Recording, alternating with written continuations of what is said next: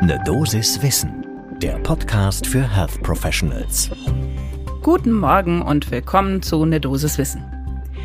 Hier geht es werktags in der Früh immer um Themen, die Menschen im Gesundheitswesen beschäftigen oder die für sie besonders spannend oder interessant sind. Und heute wollen wir uns mal genauer die Versorgung von Schmerzpatientinnen und Patienten in Deutschland anschauen und warum das in den nächsten Jahren ein noch größeres Thema werden wird, als es eh schon ist. Mein Name ist Laura Weisenburger, ich bin Ärztin und Wissenschaftsredakteurin bei der Apothekenumschau und vertrete Dennis Ballwieser. Heute ist Donnerstag, der 12. Mai 2022. Ein Podcast von gesundheithören.de und Apothekenumschau Pro. Heute behandeln wir also mal ein nicht ganz so aktuelles Thema, dafür aber eher einen Dauerbrenner, mit dem wir uns alle oft beschäftigen, nämlich Schmerzen. Die wollen wir ja alle unseren Patientinnen und Patienten nehmen. Aber manchmal ist das gar nicht so einfach, vor allen Dingen, wenn es sich um besonders komplizierte, komplexe Schmerzsyndrome handelt oder sogar chronische Schmerzen dabei sind. Dafür braucht es dann die Spezialistinnen und Spezialisten oder wenigstens eine enge Zusammenarbeit mit denen. Aber auch das ist schwierig, denn es gibt einfach nicht genug. Und wie das jetzt in der Schmerzlandschaft in Deutschland genau ausschaut und was die Zukunft da eventuell noch bringt, das ist leider der Spoiler, nämlich nicht allzu viel, ähm, schauen wir uns jetzt an zum ersten Kaffee des Tages.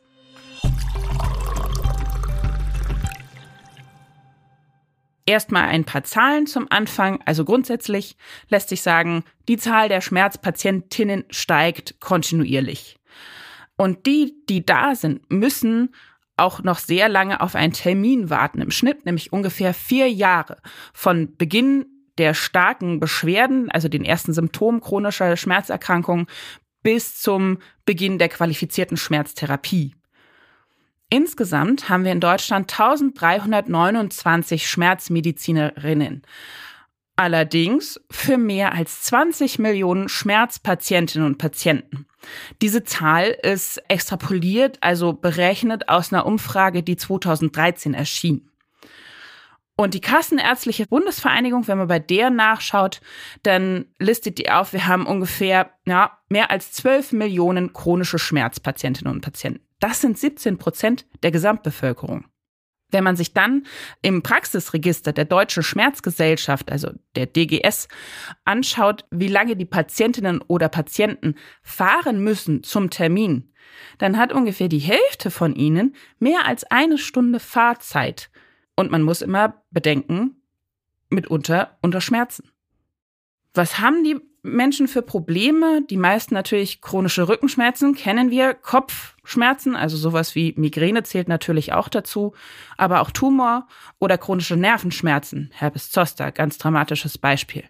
Ein eher kleinerer Teil sind dann die Palliativpatientinnen und Patienten. Aber insgesamt von diesen allen sind ungefähr 3,4 Millionen schwerstgradig Schmerzkranke. Und alleine für die bräuchten wir eigentlich nach der Deutschen Gesellschaft für Schmerzmedizin ungefähr 10.000 ausgebildete Schmerzmedizinerinnen. Das ist also ein unglaubliches Ungleichgewicht in der Versorgung, was wir da haben. Und man muss natürlich auch bedenken, woher kommt jetzt dieser hohe Bedarf? Ja, weil die Fälle begrenzt sind, die ich bearbeiten kann oder die ich behandeln kann pro Quartal, nämlich nur 300 bis 400 PatientInnen. Das liegt natürlich auch daran, dass das eine sehr intensive Behandlung ist. Unter anderem die Erstanamnese soll schon eigentlich nach Qualitätssicherungsvereinbarung anderthalb Stunden dauern. Und was bringt jetzt so die Zukunft? Also nach der DGS, nach der Deutschen Gesellschaft für Schmerzmedizin, geht so ungefähr die Hälfte, nämlich 54 Prozent der Schmerzmedizinerinnen und Schmerzmediziner in Ruhestand in den nächsten fünf Jahren. Und es kommen auch nicht wirklich welche nach.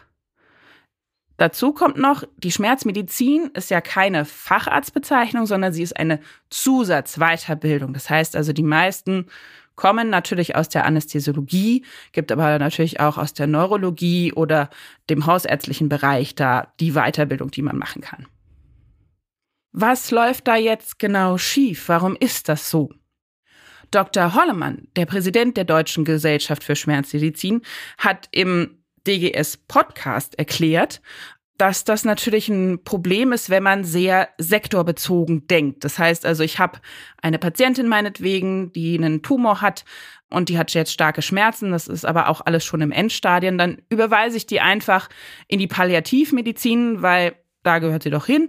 Aber die haben eigentlich auch ein Recht, die Patientinnen und Patienten, darauf weiter übergreifend behandelt zu werden, also auch von der Hausärztin, vom Gynäkologen. Da fehlt einfach das Zusammenspiel zwischen stationärer und ambulanter Therapie.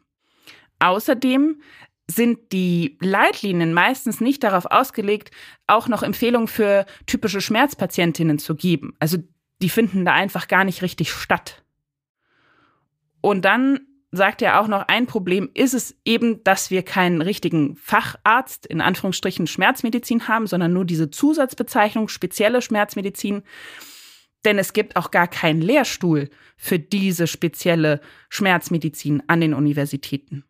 Und Dr. Silvia Maurer, die Vizepräsidentin der DGS, brachte auch noch ein wichtiges Beispiel. Denn es gibt einfach niemanden, der nachrücken kann. Wenn ich jetzt zum Beispiel einen niedergelassenen Anästhesisten habe, der auch Schmerzmediziner ist und da seinen Sitz hat und der geht in Ruhestand, dann wird der Kassensitz nur von der Anästhesie neu besetzbar gemacht. Also eine Anästhesistin oder Anästhesist kann sich auf diesen Sitz bewerben, aber es muss kein, keine spezielle schmerzmedizinische Ausrichtung sein. Das kann also dazu führen, dass diese schmerzmedizinische Praxis einfach verloren geht. Das heißt, man müsste das genauer differenzieren, wer so einen Sitz dann übernehmen kann und ob es dann nicht viel sinnvoller wäre, eben diese Spezifikation auszuschreiben. Ein weiteres Problem ist, jeder der beteiligten Fachbereiche, also die Neurologie, die Rheumatologie, Anästhesiologie, innere Medizin, die finden in diesem einen Jahr Weiterbildung gar nicht richtig genug Platz. Man bräuchte eigentlich viel mehr Zeit, um das noch intensiver zu studieren bzw. zu lernen. Das heißt also auch hier, die vernünftige Lösung wäre ein Facharzt Schmerzmedizin. Was muss sich also ändern? Da gibt es eine Forderung von der Deutschen Gesellschaft für Schmerzmedizin, der DGS, die auch von dem Berufsverband der Ärzte und psychologischen Psychotherapeuten in der Schmerz- und Palliativmedizin unterstützt wird und von der Deutschen Schmerzliga auch mitgetragen wird. Die sagt eben auch, wir müssen mehr Anreize schaffen, dass junge Medizinerinnen eben in die Schmerzmedizin gehen wollen Vorstellbar sind natürlich auch so ähnliche Modelle wie jetzt wie bei den Hausärztinnen und Hausärzten beziehungsweise allgemeinmedizinischen Sitzen im ländlichen Raum. Da gibt es ja inzwischen auch deutliche Anreize, dahin zu gehen.